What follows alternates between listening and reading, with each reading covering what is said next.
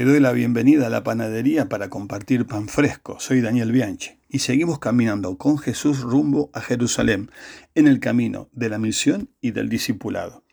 Lucas es dado a usar comparaciones y contrastes. Aquí hay uno de ellos, versículo 1 y 2. Dos grupos que se acercan, unos, publicanos y pecadores, reconociendo su necesidad para escuchar a Jesús. Otros, fariseos y escribas, llenos de sí mismos, que no reconocen ninguna necesidad de Jesús, se acercan, pero para murmurar y criticar. Y la síntesis de esa murmuración y queja era, Jesús recibe a los pecadores y come con ellos. Recibir y comer son dos temas que aparecen en todo el Evangelio. La invitación de Jesús es a que todos vengan a Él. Y en ocasión tras ocasión lo vemos sentarse a la mesa a comer, con quienes nadie comía en su momento. Los fariseos critican a Jesús porque recibe y tiene comunión con otros. Entonces lo que Jesús hace es responder a esa crítica con tres historias sumamente conocidas. El pastor, la mujer y el padre. Jesús a través de estas tres historias mostrará que sí, Él recibe y come, pero hace aún mucho, mucho más. Notemos que las tres historias están conectadas con tres puntos. En cada una de ellas hay algo que está perdido.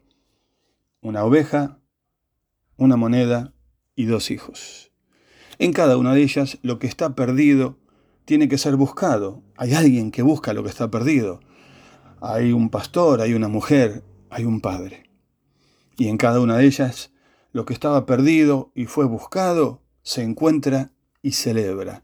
Hay fiesta al encontrar la oveja, hay fiesta al encontrar la moneda, hay fiesta al encontrar al Hijo y sobre todo la gran fiesta de todas las fiestas de Lucas, la fiesta en el cielo por cada pecador que se arrepiente.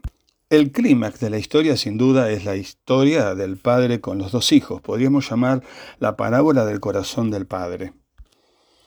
Ambos están perdidos, uno lejos y otro cerca. Uno lo reconoce y vuelve, el otro no sabemos pero el énfasis está en el Padre, el Padre que viendo de lejos al que vuelve sale corriendo, loco de alegría, con una efusividad imposible de imaginar en alguien de su dignidad para la época, y lleno de afecto, besa y abraza y da la bienvenida al Hijo que vuelve.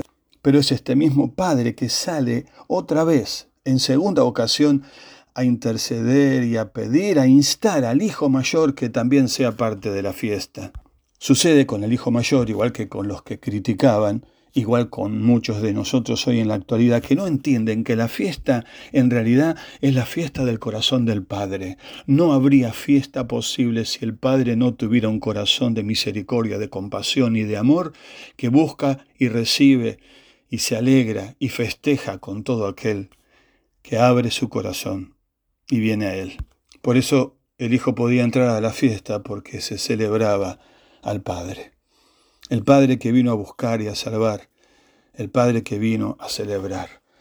A la crítica de los fariseos que Jesús recibe y come, el Señor les dice, no solamente hace eso, sino que sale, sale, sale. No solo recibe, sino que toma la iniciativa, busca hasta encontrar, celebra e invita a la celebración. Hagamos fiesta, somos parte de ella, porque el corazón de Dios nos ha acogido.